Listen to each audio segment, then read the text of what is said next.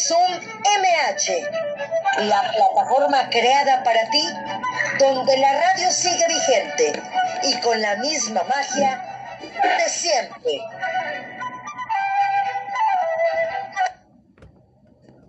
Hola, ¿qué tal? ¿Cómo están en este inicio de semana? Este último lunes de noviembre, lunes 30 de noviembre. Los saluda su amiga Marta Valero en Radio Zoom MH. Y bueno, invitada de lujo, como siempre. Así es que usted no se despegue.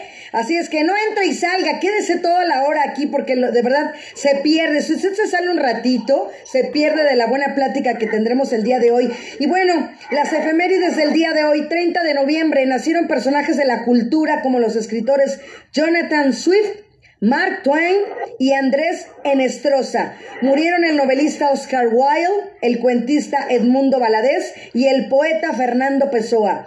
Y bueno, el santoral San Andrés Apóstol, San Constancio, San Cudberto y San Euprepes. Y bueno, recordarles que se inscriban, es la última semana para las inscripciones para Chilangos Ron porque corremos el próximo domingo 6 de diciembre. Recuerden, tenemos tres distancias, 5, 10 y medio maratón que son los 21 kilómetros. ¿Cómo se inscriben? Descargando la aplicación de Chilangos Ron, ahí es muy sencillo, ustedes se pueden inscribir y para que el domingo tengan su playera, son las tres de diferentes colores. Cada distancia tiene un color diferente, así es que no se la pierdan porque ya se los, yo se los he dicho, como corredora y como persona que trabaja en el medio de las carreras, es un costo simbólico nada más, 150 pesos y les van a dar su playera y su medalla. Entonces inscríbanse, ya saben, Chilango Run, domingo 6 de diciembre. Y bueno, también las vías de contacto, radiosummh.com deben de tenerla presente siempre, cualquier cosa lo que ustedes desean que yo ponga en la programación, ustedes mándenmelo ahí. ¿Qué más les ha gustado? ¿Qué no les ha gustado? Ese es el medio por el cual pueden tener comunicación directa con Marta Valero y con Radio Sum MH. hotmail.com y los faros también, los faros que tenemos grandes cosas en las tardes para que ustedes ocupen su tiempo completamente gratis por medio de la alcaldía. Faroscontigo arroba gmail.com. Faroscontigo arroba gmail.com. Y bueno, nuestra página en Facebook de cultura, de convivencia y cultura es Cultura MH. Cultura MH, ustedes busquen, ya se los he dicho, pidan que los agreguen como sus amigos para que vean toda la cartelera que tenemos ahí puesta en ese perfil de Facebook. Y bueno, las páginas de la alcaldía es Facebook Alcaldía Miguel Hidalgo, en Twitter es Alcaldía MHMX y también la página también de la alcaldía por cualquier cosa es www.miguelhidalgo.gov.mx. Les recordamos mantener cerrados los micrófonos por respeto hacia los demás. Si desean participar o quieren hacer uso de la voz, por supuesto pueden alzar la, la mano, perdón, o pueden escribir en el chat para que los tomemos en cuenta. El programa del día de hoy dedicado a la colonia Legaria. Legaria, una avenida tan grande y que también la alcaldía la arregló y que quedó muy bonita hace tiempo. También es una muy bonita avenida. Este, bueno, Radio Son recuerden que es lunes, miércoles y viernes en punto del mediodía. Y los museos es los jueves también en punto del mediodía.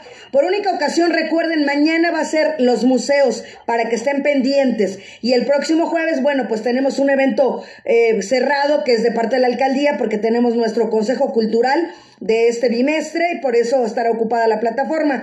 Y bueno, invitadazos de lujo que ya lo estoy viendo por ahí, ya hasta se me antojó a los arbolitos.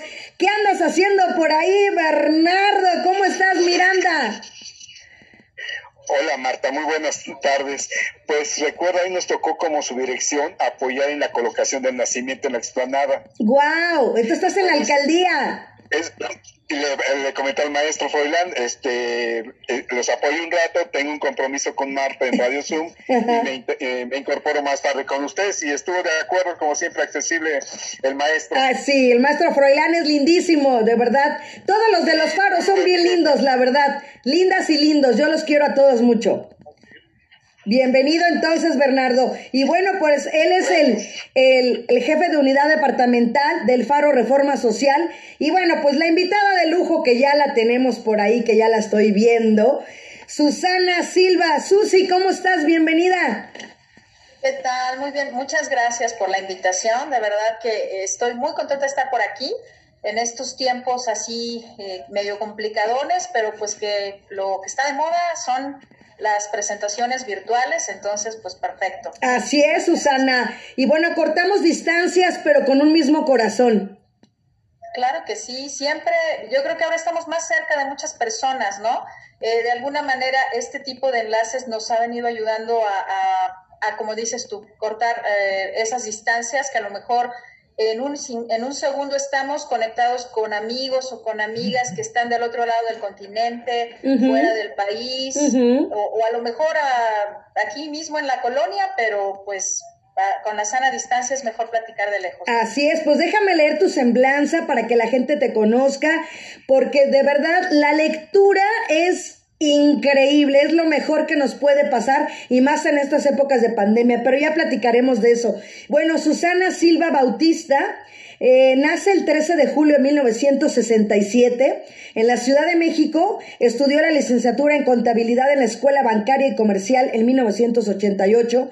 Incursionó en el mundo literario con la publicación de su primera novela Café Toscana. En 2007, distinguida con el Premio de las Artes Naucalpan 2008. Y en el 2012, con su segunda novela Sonidos bajo el agua. En 2018 presenta su primera obra de no ficción, Una receta práctica para sentirse feliz. Un trabajo de desarrollo humano enfocado hacia el equilibrio emocional y la conquista del sentimiento de la felicidad. Su más reciente publicación es una novela romántica con tintes eróticos y de comedia Mi Amada mm, la cual por las circunstancias actuales solo ha sido lanzada obviamente por aquí, en su versión digital. Cristian Simet, bienvenido acá ya escuchándonos en el Facebook y bueno... Mm, su trabajo de una serie de cinco cuentos titulados Historias de Café para Pensar el Rato no para pasar el rato, ¿eh? Para pensar el rato, escuchen bien, porque hay que pensar con la literatura,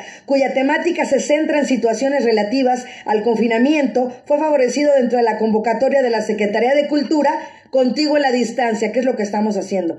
Ha participado en diversos foros y entrevistas en medios promoviendo su obra y visión de oportunidad ante el cambio, logrando una contribución significativa en el individuo sin importar edad o género.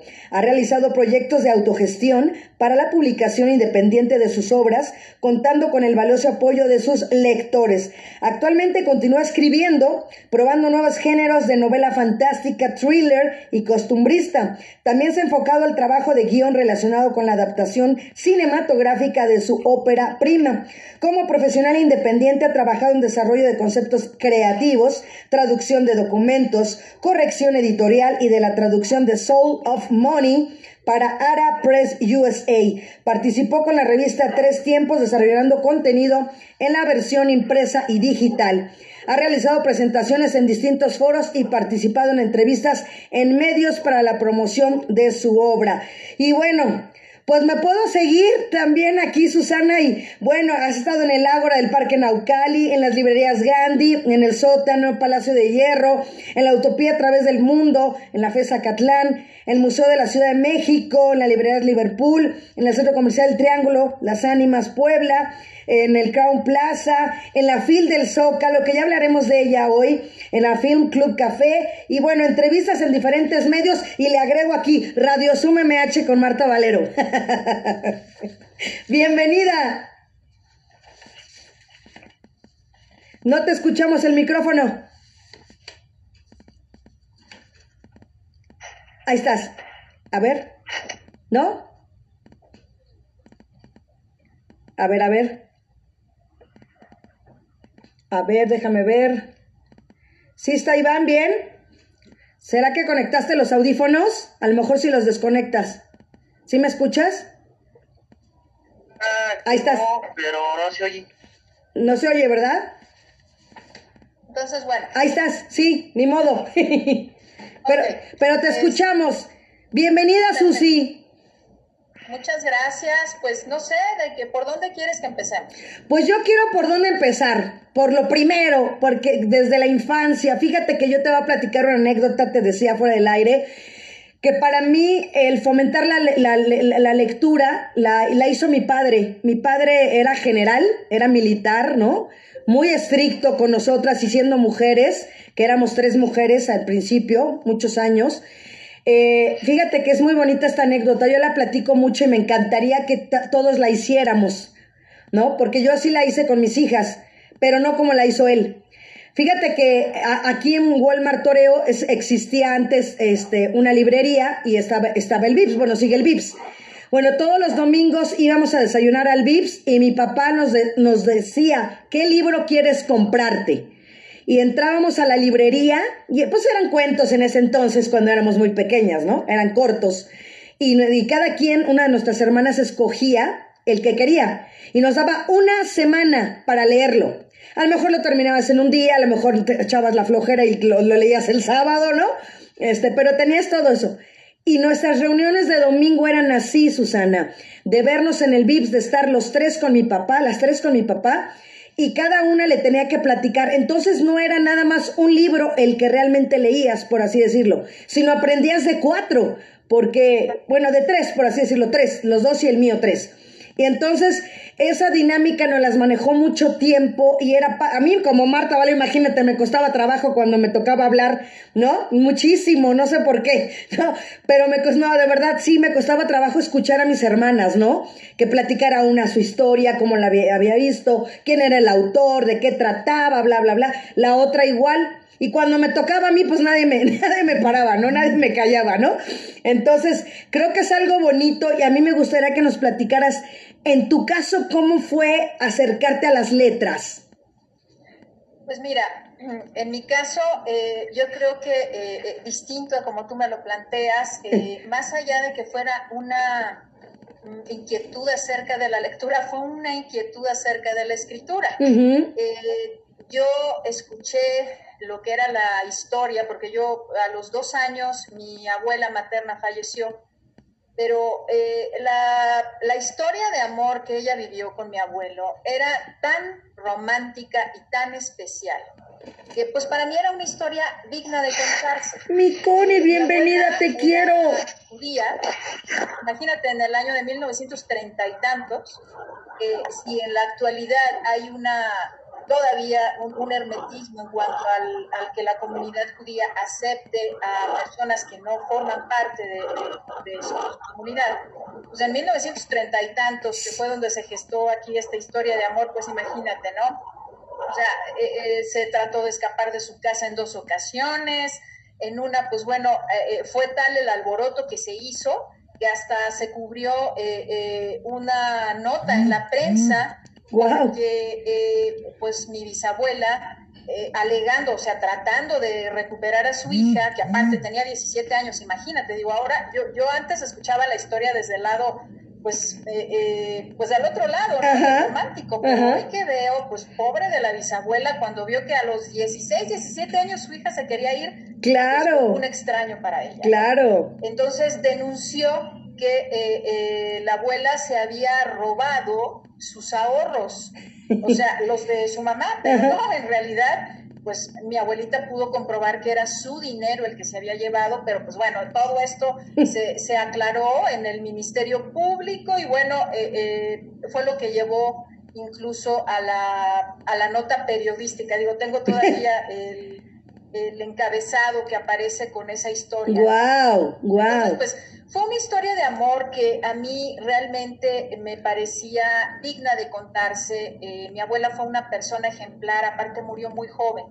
Eh, murió a los 52 años y pues lo que vivió eh, para mí era muy representativo de una época que conforme va pasando el tiempo vamos pues viendo a la distancia cómo ha ido evolucionando la vida de la mujer, pero para mí era muy importante contarla. Entonces de allí empezó mi inquietud por querer escribir, aparte de que pues siempre fui como que un poquito la, sensible de la casa, la que siempre escribía notitas.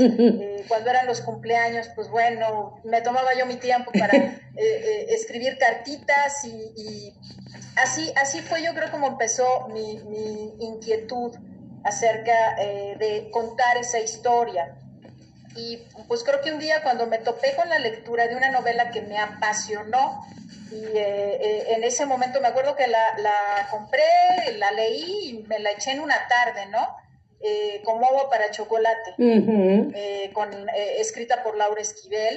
Bueno, para mí fue apasionante el, el, leer esa historia y luego verla en la pantalla grande, porque yo aparte soy cinéfila, súper cinéfila de corazón, y para mí fue mágico el, el poder ver cómo lo que se había leído en la novela lo podía uno captar perfectamente en la pantalla. Eh, ya después, eh, eh, con el paso del tiempo, tuve incluso la oportunidad de conocer a una productora muy importante, digo, le ha hecho la producción a González Iñárritu, se llama Tita Lombardo, y precisamente acercándome a ella para preguntarle si era viable llevar mi novela al cine, ella me explicó todo este proceso complejo, que, eh, en qué consiste llevar una historia desde el libro hasta la pantalla y obviamente la razón por la cual esa novela fue también presentada en la pantalla es porque intervino al 50% la autora, eh, Laura Esquivel, junto con el que en aquel momento era su esposo, este, y ahorita se me olvidó, caray, este, de repente se me olvidan mucho los nombres, perdón. No importa, no importa. Eh, fue una, una mancuerna perfecta y entonces tú estabas viendo en el cine lo que ella había contado con sus palabras en el, en el libro. Y digamos que yo también soy eh, muy visual. Saludos Rubén Darío, bienvenido. Las historias en mi mente y así es como las voy escribiendo, ¿no? Como, como si estuviera viendo una película en mi cabeza y así es como las voy escribiendo. a ver, se me abre el micrófono, Iván. Eh, estás en mute, Marta. Ajá, Iván, ¿puedes abrirme el micro? Está. Uh, uh, Iván. Ahí está, ya. Yo sí, rescátenme, no puedo hablar, no puedo hablar, ya ves. Está, hay un complot para que yo no hable. no es cierto, pero sí saludos a Connie Sánchez que nos está escuchando, a Cristian Simet, a Rubén Darío, a Cristian Anaya. Saludos, Cris, feliz aniversario, amigo. Te quiero mucho. Gracias por escucharme acá. Y bueno, pues interesante empezar estas novelas. Yo creo que como tú platicas la historia, ¿no, Susana? El romance, como hoy lo escribía yo, la poesía, ¿no? Va a seguir existiendo mientras exista el romanticismo. Claro, sí, eh, eh, definitivamente eh, yo creo que el romanticismo es un género, pues, que, puede uno fundamentarse para darle matices distintos, ¿no? De alguna manera, aunque todas mis novelas son románticas, la primera, eh, ¿quieres que vayamos hablando de cada una Sí, sí, claro, sí. La primera, que es Café Toscana, ¿la tenemos? Wow. Eh, pues es, es, una historia eh, romántica que, pues bueno, es, es como los hijos, ¿no? O sea, ah, yo todos mis libros los veo como mis hijitos. Claro.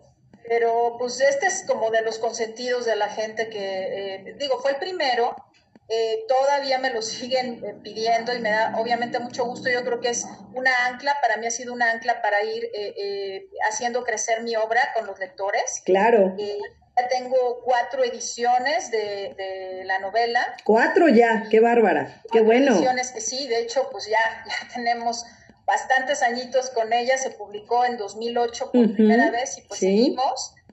Y, pues bueno, es una historia que yo creo que conecta con mucho, eh, con la mayoría de las personas porque todos tenemos algún sueño. Y es una historia que habla de los sueños. Eh, está muy, muy ligada conmigo porque, pues bueno, yo siempre soñé con abrir una cafetería, pero pues por una o por otra cosa eh, no pude lograrlo. Entonces se me ocurrió escribir una novela de una mujer que quería abrir una cafetería. Y bueno, la historia tiene mucha más profundidad que, que, esta simple idea porque pues habla de una serie de circunstancias con las que nos enfrentamos pues no solo las mujeres, en su momento cuando yo le escribí pensé que solamente las mujeres lo íbamos a, captar de ese modo, ¿no?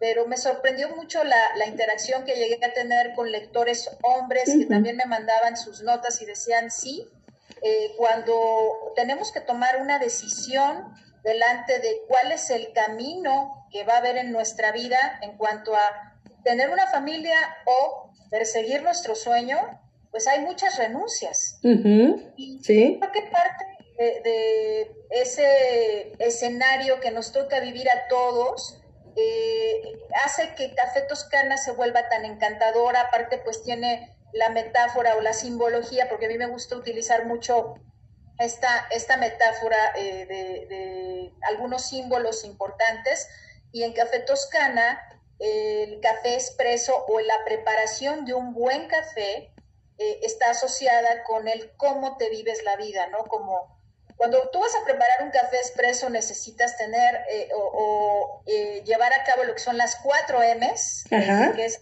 para preparar con maestría una taza. Ok, ¿cuáles son? es la mezcla del grano, es el molido del grano, que sea perfecto los gránulos para que se exprima la mayor cantidad de crema del café, la máquina, que tiene pues, que ser una buena máquina, que tenga que combinar todos los elementos, la presión, la temperatura, y finalmente la mano del experto. Esas son las cuatro M's. Perfecto. Eh, yo la cito en, en, esta historia y de alguna manera es la preparación para hacer una taza de café perfecta y pues ya sabes, una taza de espresso te la tomas en dos o tres sorbitos, se te va de volada y es precisamente la metáfora con la vida. Que yo creo que vale la pena el tomarnos la molestia de preparar nuestra taza con las cuatro M's para que sea una vida que se viva con pasión, que cumpla nuestros sueños y, pues que esté llena de, de todo el sentido que le queramos dar porque se nos va en dos o tres horas. Entonces, wow. de alguna manera, esa, esa es la metáfora. Exacto. Bernardo, algo que le quieras preguntar de una vez ya a Susana. ¿Cómo ves la metáfora? El mute. A ver. Hay que quitar el micrófono. Bernardo. No, no nos oye. Bernardo. El, micrófono, Bernardo. Bernardo. Ahí está ya. Venga, ahora sí. Eh, comentaba, muchas veces escribimos desde el corazón nuestras vivencias, nuestros pensamientos, y salen de adentro. Y muchas veces es lo que realmente sentimos, lo que realmente pensamos, lo escribimos. Yo creo que el mejor juez es eh, nuestro corazón, nuestro pensamiento, lo que traemos dentro, lo que guardamos. Y muchas, muy pocas veces podemos expresar. A veces no lo expresamos por no querer lastimar a las personas que están a nuestro alrededor. Entonces es muy complicado cómo decir lo que uno siente sin lastimar a los demás. Eso yo creo que es complicado, difícil. ¿Cómo se hace? ¿Cómo se le hace? Em, pues bueno, mira, creo que eh, la forma que puede uno utilizar todas las emociones cuando uno escribe es muy, muy interesante. Para mí siempre es como un proceso catártico. allí a lo mejor puedo hablar de, sentimientos negativos. Bienvenida, Carmela. Gracias por estar aquí. De odios, pero obviamente los descargas en los personajes y pues los manipulas y, se los depositas a lo mejor al personaje que no te cae tan bien o, luego le creas alguna situación y, pues bueno, para mí es, es un proceso muy liberador y, me encanta, me encanta hacerlo. Yo creo que por eso sigo escribiendo. También lo que comentabas, eh, surge de, de esos sentimientos o de esas sensaciones de cada día a mí me tomó eh, pues algún tiempo el, definir acerca de qué quería escribir y de repente un día dije, bueno, ¿y por qué no voy a escribir acerca de la vida cotidiana, de la vida eh, que vivimos todos los días? Entonces, eh, yo creo que por eso Café Toscana es, es, un libro muy entrañable porque muchas personas se identifican fácilmente con él, porque habla de eso, de lo que vivimos, de escenarios de, de que todos tenemos sueños que a veces no podemos cumplir, de las emociones. Para mí es sumamente importante eso, tratar de transmitir un efecto eh, emocional Bernardo. adelante, Bernardo. Ok, muy bien. Entonces no es no es sencillo, ¿verdad? Quiero pensar, no es sencillo manejar este emociones, trasladarlas a papel y lápiz. Es muy complicado. Es más fácil eh, leer un libro y sobre ese libro sacar lo que nos deja como enseñanza. En mi caso muy personal, el primer libro que me regaló mi mamá fue Platero y yo. Y que lo, al leerlo me gustó tanto y viene un proceso en que la escuela, en la primaria, nos piden formar una biblioteca. Y dudé mucho en desprenderme de ese libro que había sido el primer regalo de mi mamá pero dije, creo que vale la pena. Entonces, con todo y el sentimiento, pues lo regalé, pero creo que fue un buen, este, una buena decisión. Finalmente la escuela eh, se queda con algo mío, algo personal, algo de mi madre, que afortunadamente todavía vive, pero siempre me acuerdo, el gran regalo, Platero y yo. Y hasta la fecha lo tengo impreso, lo he bajado y lo tengo ahí entre mis papeles ahí. Cuando quiero algo, leo eh, eh, algún párrafo, algo que me gusta, y ya, se acaban los problemas, a seguir adelante. No es sencillo escribir emociones, nada sencillo. lo que acabas de decir, qué, maravilloso que una obra pueda darte ese apoyo, ese apoyo moral, ¿no? El, casi, casi, abrazarte de, esa obra. Y yo creo que para nosotros, los autores, es, emoción. La verdad, muchas veces hay lectores que me contactan y me ay, es que nos gustaría ver si podemos platicar contigo de la obra. Nos da mucha emoción y les digo, no saben, a mí me da más. De verdad, a mí me da más emoción saber que ustedes se emocionan con lo que yo escribí. Eh, es, ese es un proceso muy bonito en el que yo creo que nos relacionamos con, con los lectores y para mí eh, yo, yo me siento muy agradecida porque es, es, es el que un lector te permita llegar hasta su intimidad hasta allá llegamos los libros. Y, pues bueno, se agradece muchísimo, la verdad. Y bueno, como decías también, Susana, la catarsis que haces, ¿no? Realmente, eh, ¿qué se siente más emocionante? ¿Iniciar la obra o concluirla? ¿O es completamente diferente? Pues yo creo que emocionante es todo. Cuando, cuando te surge una nueva idea y empiezas a desarrollarla, es, es padrísimo, ¿no? O sea, te sientas, eh, yo soy un poquito desordenada, ya he estado tratando de tomar eh, eh, pues un poquito más de, un taller que acabo de tomar de guion cinematográfico, que también está enfocado a, la construcción de novelas, pero a veces me cuesta trabajo porque me entusiasmo tanto con la idea y, bueno, a final de cuentas el, el, el profesor, el maestro Carlos Alcocer, nos decía, es que primero escriban la biografía de sus personajes. Y bueno, cuando tú escribes la, biografía, tal vez no hables de todo lo que le sucede a un personaje, pero sí vas perfilando exactamente qué tipo de carácter. Yo creo que cuando empiezas a escribir la biografía, hasta empiezas a escuchar el tono de su voz, eh, qué características eh, eh, tiene físicas, porque son rasgos que tú le vas dando, o sea, y esto se basa igual que como nos marca a nosotros la vida, nosotros marcamos a los personajes cuando los vamos construyendo. para mí el proceso es muy, muy interesante el ir desarrollando toda, toda la historia. A veces se nos atora un poquito la parte del final porque pues para mí tiene que ser un, final, vamos a decir, concluyente, o a veces no sabemos por dónde ir, pero siempre es emocionante el proceso de escribir. Eh, de hecho, bueno, si quieres que pasemos al siguiente libro. Sí, adelante. Con esta parte, Sonidos bajo el agua. Ajá.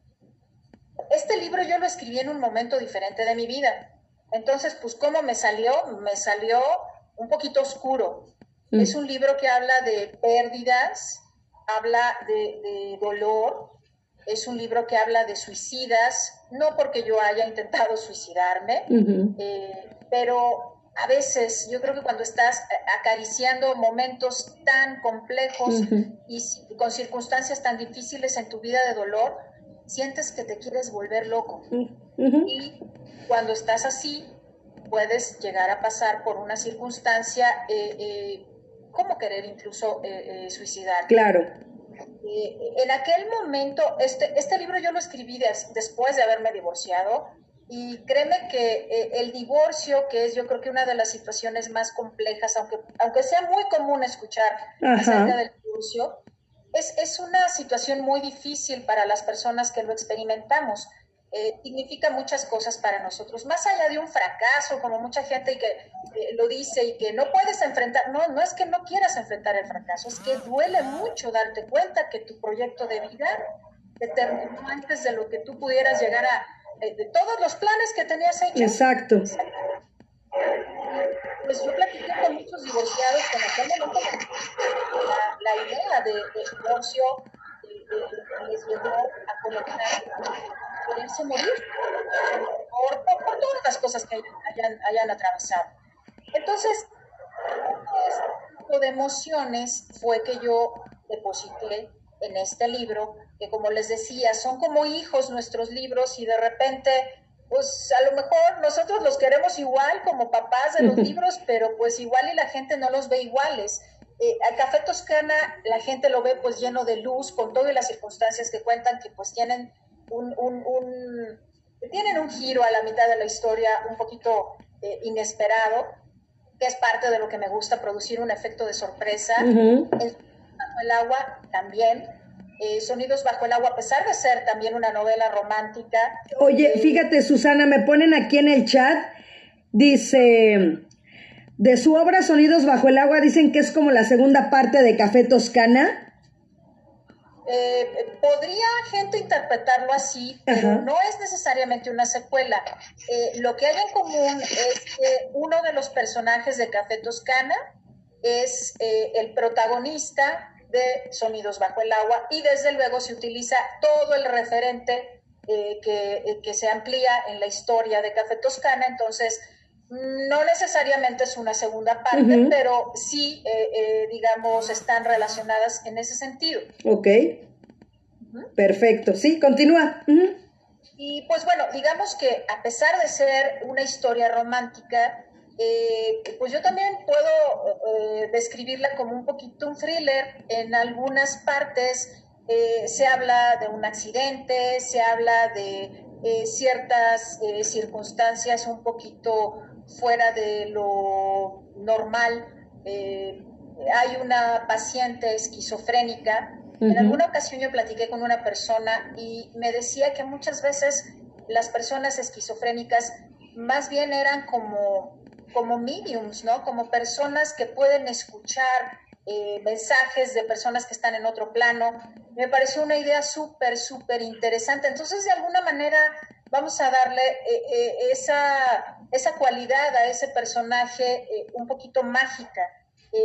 ella puede conectarse con todas las personas que se van asociando a lo largo de la historia como eslabones. ella conecta con todos, de alguna manera, y a pesar de que se le ve como una paciente que está internada en una institución psiquiátrica, ella está dotada de este tipo, digamos, de poder en, la medida que puede eh, visualizar cosas que están por ocurrir. Entonces, pues, si lo ves, es una historia romántica, pero tiene sus tintes de thriller y también eh, tintes un poquito complejos por, por, las emociones que yo les comenté, que fueron las emociones que yo estabas viviendo. En época. Fue un divorcio, fue la pérdida de mi padre que falleció y luego fue la pérdida de un gran amor. Oye, pierdo, pierdo, a uno, pierdo a mi papá, así, reencuentro el amor y se me va. Este, así pasa, así pasa. Entonces, eh, la historia plantea eh, todas estas cuestiones de, del dolor ocasionado por la pérdida. Allí está la simbología de, las que yo eh, de la que yo les hablaba y los sonidos bajo el agua allí es la metáfora de la profundidad del mar, la inmensidad del océano comparada con la profundidad y la inmensidad del dolor. Entonces, eh, pues de cualquier manera al final la historia tiene creo una, una lección de resiliencia muy importante. Sí. eso creo que también a mí me lo fue dando la, la, historia conforme la fui escribiendo. Era, era identificar qué tipo de final le voy a dar, cómo rescatamos los aprendizajes que tienen los personajes a través de la historia y pues bueno, finalmente para mí fue una lección de resiliencia. Así es. Bernardo, ¿cómo ves esta novela también, la segunda? Sonidos bajo el agua. A ver si ahora sí me escuchan. Ahí sí estás bien. Ajá. Ok, perfecto. Es muy complicado eh, escribir, es más fácil eh, escribir sobre cuando nos va muy bien en la vida, cuando tenemos triunfos, cuando tenemos éxito. Qué complicado es escribir cuando hay eh, algún problema que no nos salen las cosas, cuando tenemos que soportar la pérdida de un familiar, es muy difícil porque no hay palabras que llenen ese sentimiento de pérdida, no hay palabras que describan qué es lo que sientes cuando un familiar, un hijo, en mi caso personal, a mi padre cuando fallece, ya son siete años y lo sigo extrañando. Claro. Y en su momento me costó mucho trabajo poder decir, pues extraño a mi padre. Es muy complicado eh, poder escribir sobre pérdidas pero también es liberador cuando lo vas superando, cuando lo vas sacando, cuando lo puedes decir, papá, gracias a ti soy, soy tu hijo y ahora estoy aquí y muchas gracias por todo lo que me enseñaste. Entonces, es, es verdad, no es fácil escribir sobre pérdidas, eh, sobre fracasos, sobre tristezas, pero yo creo que finalmente es lo que nos levanta y nos hace superarnos, superar ese dolor, nunca lo vamos a llenar, eso me queda, ahorita ya lo puedo decir, nunca, me queda claro, nunca vamos a llenar ese hueco, ese, ese espacio, pero nos tiene que levantar. Igual tiene que ser, muchos están perdiendo trabajo, eh, familia, algo en este momento. Créanme, hay un momento en que van a superar esto y es una lección, es una enseñanza que nos deja la vida. Entonces, qué bueno que hay formas de poder superar esa situación. Y para los que están viviendo este momento, créanme, de corazón, se van a levantar y saldrán adelante. Eso me queda bien claro. Gracias, Bernardo. Y bueno, pues quiero también una nota importante, Susana, como lo decíamos, pues la Feria Internacional del Libro 2020, como conocemos la FIL, arrancó el pasado sábado 28 y bueno, en la mañana se inauguró la edición número 34 de la Feria Internacional del Libro de Guadalajara en su edición virtual también, ¿no? Debido a la pandemia. En el evento realizado en el Centro Universitario de Ciencias Económico-Administrativas en la CUSEA, Raúl Padilla López, presidente de la feria, comentó que la edición de la FIL va a ser dedicada precisamente a las personas que han fallecido durante la pandemia. El también ex rector de la UDG lamentó que por la contingencia sanitaria, la industria editorial también se ha visto mermada, ¿no? Y se ha visto muy dañada como la artística. Y, bueno, que buscará vincular los múltiples agentes que hacen posible el libro, diálogos de la industria, presentaciones literarias, vinculación entre profesionales y un mercado de libros están disponibles en el sitio web de la FIL. Y bueno, durante también la ceremonia de inauguración se entregó simbólicamente el premio Phil de Literatura de lenguas, de lenguas romances, perdón, que este año lo recibió la narradora portuguesa Lidia Jorge. Y también, pues todo va a ser virtual, ¿no? Comenzó el sábado 28, termina el viernes 6. Hay que buscar la cartelera porque diario, diario hay que ver algo, ¿no? Entonces es impresionante. Y para cerrar la ceremonia, subió al estrado en el CUSEA el gobernador, me encantó la ponencia del gobernador cómo fue desenvolviendo también Susana cada libro, como ahorita lo, lo acaba de decir Bernardo, de Platero y yo. Bueno, pues así también el, el, gobernador fue desenvolviendo cada libro de los que ha leído a lo largo de su vida, cómo lo han marcado y cómo lo ha ido manejando. Entonces, bueno, este celebró el premio Princesa de Asturias, recibido por la FIL en octubre pasado, además del nombramiento de la UNESCO de Guadalajara como capital mundial del libro para el 2022. Y bueno, eh, también se entregó también la, la, la medalla a Carlos Fuentes. Y bueno, entonces, pues creo que hay gran cosas que hacer de la Feria Internacional del Libro a los que nos gustan la escritura y la lectura. ¿Cómo ves, Susana? Súper interesante. Eh, digo, la verdad, siempre ha sido un foro al que me hubiera gustado asistir personalmente. Eh, en la, eh, tuve la oportunidad de que me llevara Gandhi, digo, a mis ejemplares por allá. pero bueno, no lo descarto, es, es, es seguir el sueño, ¿no? Claro. Para, para un autor independiente es muy complicado el posicionarse en, cualquier espacio, eh, vamos a decir, hasta en un anaquel de librería, ¿no? Claro. La oferta editorial es muy, muy fuerte. Eh, los presupuestos que se manejan en mercadotecnia de las grandes editoriales para hacer los lanzamientos de Bienvenida, Alicia, gracias por estar aquí. Inmensos. Contra eso. Carmen, bienvenida. Alberto. Y pues bueno, hacemos nuestros esfuerzos y, el esfuerzo eh, se ve siempre eh, premiado por los lectores que nos siguen apoyando, que siguen recomendando las, las historias y, pues eso es yo creo que el orgullo más grande eh, de, un autor independiente, ¿no? que la, la, obra siga subsistiendo a partir de que pues son los lectores de boca en boca que nos van recomendando. Que es la mejor, luego la mejor recomendación, ¿no?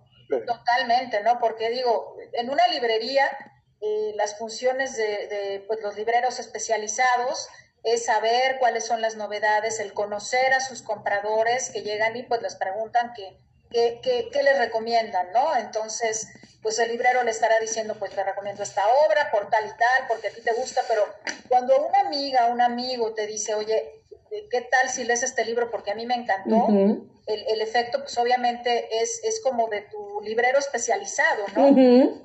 y, cobra, yo creo que una fuerza bien importante.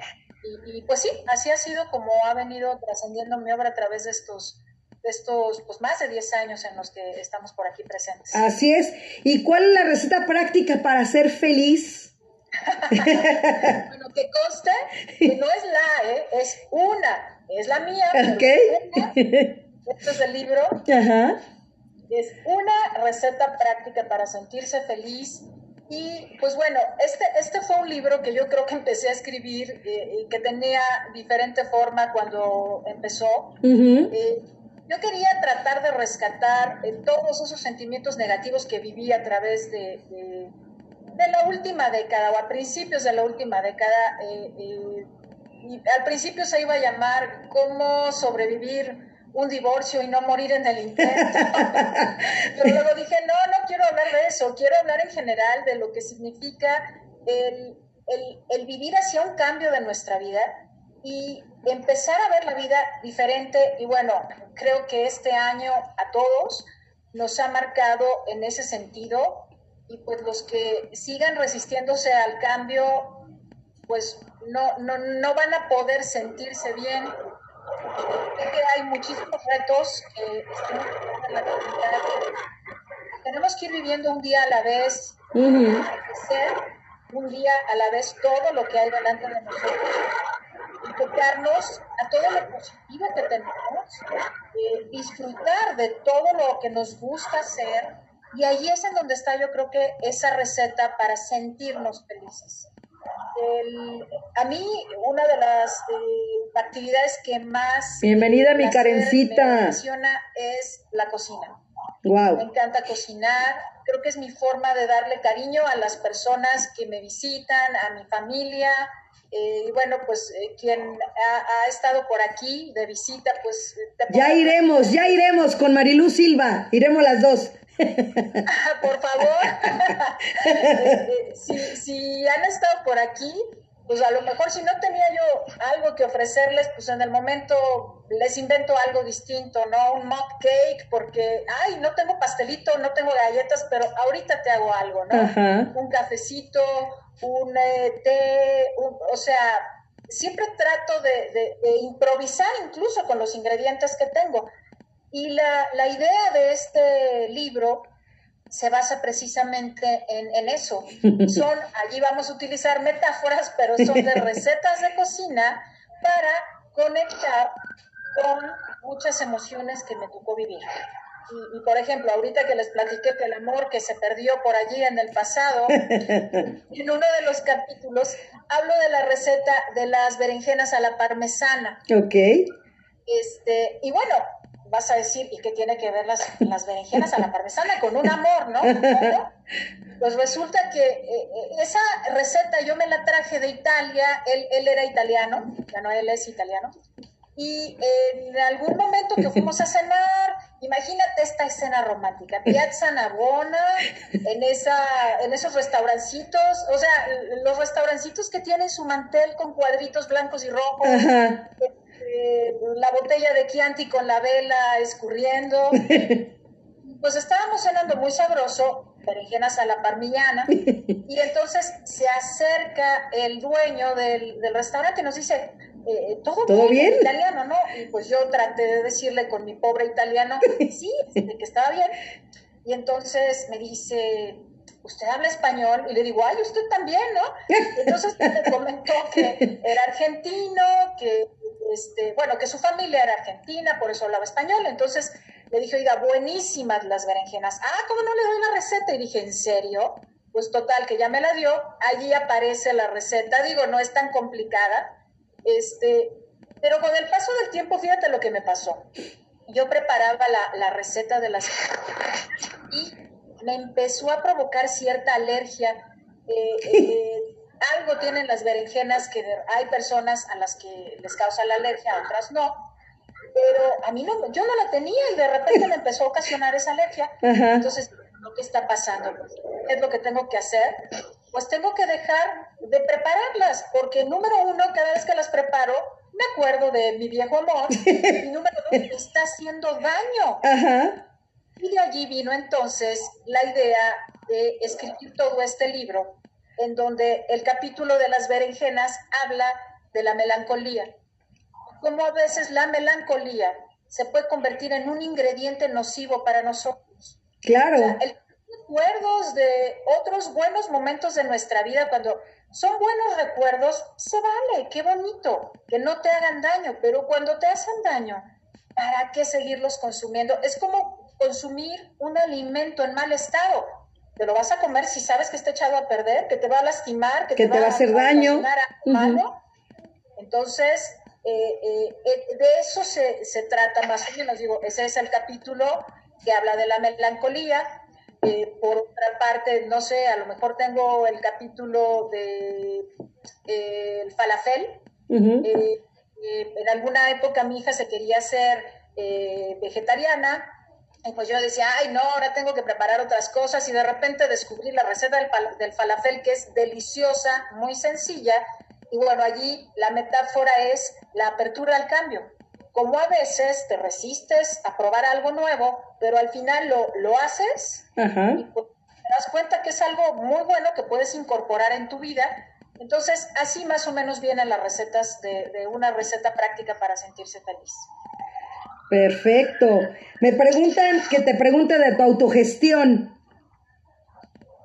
¿De qué, perdón? De tu autogestión, tu proyecto de autogestión.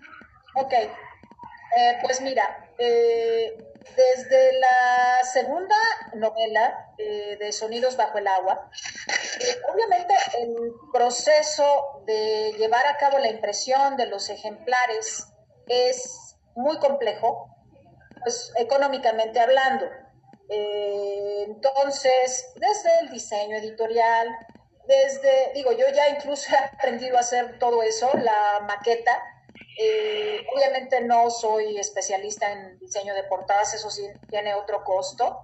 Eh, la corrección editorial, eh, bueno, todo ese proceso ya, ya me volví yo especialista, ya muy, muy próximamente anunciaré un despacho de gestión para apoyar a impresión de libros, porque tiene todo un procedimiento, ¿no? Desde el establecer el, registro en el indautor, el darle un ISBN para poderlo imprimir. Eh, y pues bueno, todo esto implica costos, costos, costos. Entonces, a partir del libro de Sonidos bajo el agua, eh, se me ocurrió el, solicitar el apoyo de los lectores a través de una precompra de ejemplares que me permitiera a mí llegar de, fondos y de recursos para poder realizar la, la, impresión. Excelente. La respuesta fue maravillosa. Honestamente, eh, fue para mí eh, muy sorpresiva porque pues, la gente me estaba confiando el dinero, digo, confiando en que iban a recibir en algún momento claro. un libro. Yo establecí fechas y todo esto pero eh, eh, eh, el tema es que habían depositado por completo su confianza, no solamente de los fondos, ¿no? Sino del tipo de novela que, se les iba a entregar. Pues la verdad me sentí muy agradecida por ese grandísimo apoyo que recibí de los, de los lectores, de muchos lectores, que incluso yo les ofrecí mencionarlos, digo, algunos no querían aparecer, otros sí. en la primera página, en la página de aquí está y se las voy a enseñar, de Sonidos Bajo el Agua, aparece toda la lista de personas que te apoyaron. Que me apoyaron para, para el realizar toda esta página. Ajá. Excelente. Wow. Qué increíble, de verdad. Pues eso es lo que proyectas, definitivamente, Susana. Y acá me están poniendo en el chat que la gente ya quiere volver a retomar la lectura con lo tuyo y que cuál sería el primer libro que le recomendarías de, tu autoría, cuál, en qué orden. Pues mira, eh, yo pienso que los libros a veces nos encuentran y no me gusta dar recomendaciones porque yo creo que tienen que ver con el estado de ánimo en el que estamos. Eh, eh, es muy adecuado, creo yo, el ver la reseña de un libro para ver si nos llama, si nos atrapa y si es nuestro momento de acercarnos a él. Así es. Eh, puede ser que a lo mejor alguien diga, oye, es que yo estoy buscando con avidez una, algo para sentirme mejor, entonces, oye, pues lete una receta práctica para sentirte feliz. Pero a una persona que, está un poquito deprimida, le entregas el libro, a lo mejor... No, ni por aquí. O sea, tienes que estar abierto a, a la lectura, al momento. Café Toscana habla de los sueños, de acariciar los sueños. Eh, Sonidos bajo el agua habla de las pérdidas. Tal vez alguna persona que hubiese pasado o que esté atravesando por un momento complicado encontrará un, punto empático en, esa historia. Em, y pues bueno, el último que, o el más reciente. Ajá, sí, el último no, porque así me lo corrigió, por ejemplo, Alberto Ángel el Cuervo. No, no es mi último disco, no es mi última obra, no, es lo más reciente. Exacto. Exacto. Este de hecho, y bueno, pues por eso se los enseño aquí en el dispositivo, no lo he podido sacar eh, en el formato impreso. Y miren, bueno, la verdad me parece que está padrísima. La, este es el erótico. Ajá. ¿Ok? ¿Ese es el cachondo? exactamente. De nuevo, es, es una novela romántica. Es una novela que me salió con esos tintes eróticos y además cómicos. La verdad que, bueno, yo me divertí muchísimo escribiéndola. Pero sí te puedo decir que a lo mejor alguien que lee Café Toscana, que tiene pues un lenguaje muy cuidado en, el sentido de que pues no se dice, no se utiliza ninguna palabra altisonante. Pues lee mi amada P y hasta a lo mejor hasta se siente ofendida, ofendido, ¿no? Porque son muy distintos. O sea, yo creo que eso también marca la pauta de cómo vamos eh, cambiando con, con el paso del tiempo. Pues mi amada P... Puede ser mi amada princesa, por ejemplo, ¿no? Te voy a decir una cosa, todo el mundo lo asocia con, la palabra que, porque es mi amada P, tres rayitas para quien no alcanza a leerlo. Pero en realidad, y bueno, aquí va esto, se van a enterar muy pronto cuando lo lean desde el principio. Entonces, en realidad es mi amada Pupi, pero por todas las circunstancias que suceden en, la historia, y tiene que ver mucho con la palabra que cualquiera podría imaginarse que, se completa con esas tres letritas. Pero es, es, una historia, eh, digo, nuevamente, eh, a lo mejor se puede considerar como un chick flick. Eh, estas, estas historias más de... Gracias Luis, bienvenido. Su profundidad. Gracias Isabel. Gracias María. de cuando estamos desilusionados por el amor, y el por qué nos resistimos a enfrentar una relación y que a veces podemos perder de vista que la relación, la verdadera relación en nuestra vida, se nos vaya de enfrente porque tenemos el prejuicio de que ya no queremos creer en el amor. Entonces, pues es un poquito de lo que habla la historia, ¿no? Wow, y esa la pueden conseguir las personas, todos tus, tus libros, ¿dónde los pueden conseguir? Mira, eh, todos los libros están en Amazon, eh, en, digital. El, Café Toscana no está en físico en Amazon porque estaba yo a punto de montar una nueva edición. Eh, los libros físicos que les enseñé, que son pues Café Toscana, Sonido Bajo el Agua y una receta práctica, esto los pueden conseguir en las librerías El Sótano o bien los pueden conseguir conmigo, porque ahorita estamos ahí en algunos ajustes con las librerías y, este, eh, algunas librerías me los mandan para otros lados y bueno. Bienvenido Ricardo Colín. a lo mejor no están disponibles en todas las librerías. Entonces, eh, también me los pueden pedir a mí, los mando, luego me los piden de pues más, pues me da más. Este, y pues mi amada P, estoy esperando que haya un momento más adecuado, porque la verdad, en el pasado, el hacer el procedimiento de autogestión para eh, eh, entregar las copias físicas, pues se realizaba en una presentación. Como este es un libro que tiene una extensión, eh, pues es más grande, obviamente la impresión cuesta una cantidad mayor y eso pues encarece el ejemplar y si además le agregamos el envío al público, pues se encarece todavía más. Estoy tratando de esperar que haya una, un momento más adecuado para hacer la impresión de los ejemplares. Y pues bueno, si no, a lo mejor al rato ya lo estaré anunciando y lo mandaremos. Ya veremos cuál es la, la mejor opción, pero sí de momento ese solamente está en digital. Perfecto. Y bueno, pues repítanos, bueno, danos tus redes sociales para que la gente te contacte, para que te siga, para que sean todo un club de café toscano. Todos somos. Ah, gracias, muchas gracias Marta. Sí, mira, en Facebook eh, me encuentran, eh, la página se llama Café Toscana y Novelas por Susana Silva, pero si lo quieren buscar como arroba Susana Silva Autora, eh, entran directo o bien también en Instagram se llama igual la cuenta, arroba Susana Silva Autora. En Twitter eh, la tengo como arroba café sin acento, guion bajo, toscana.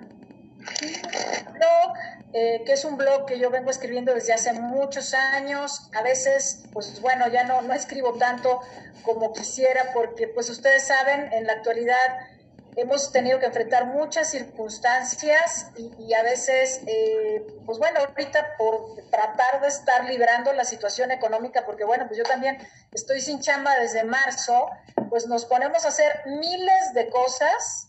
Este, y pues a veces no, no, no tenemos tiempo de hacer las cosas que más nos gusta hacer, como escribir, pero bueno, me doy mis ratitos, pero, pero ese blog yo lo tengo abierto desde, desde el 2007. Wow pues bueno, allí siempre publico desde pues estados de ánimo, noticias, presentaciones,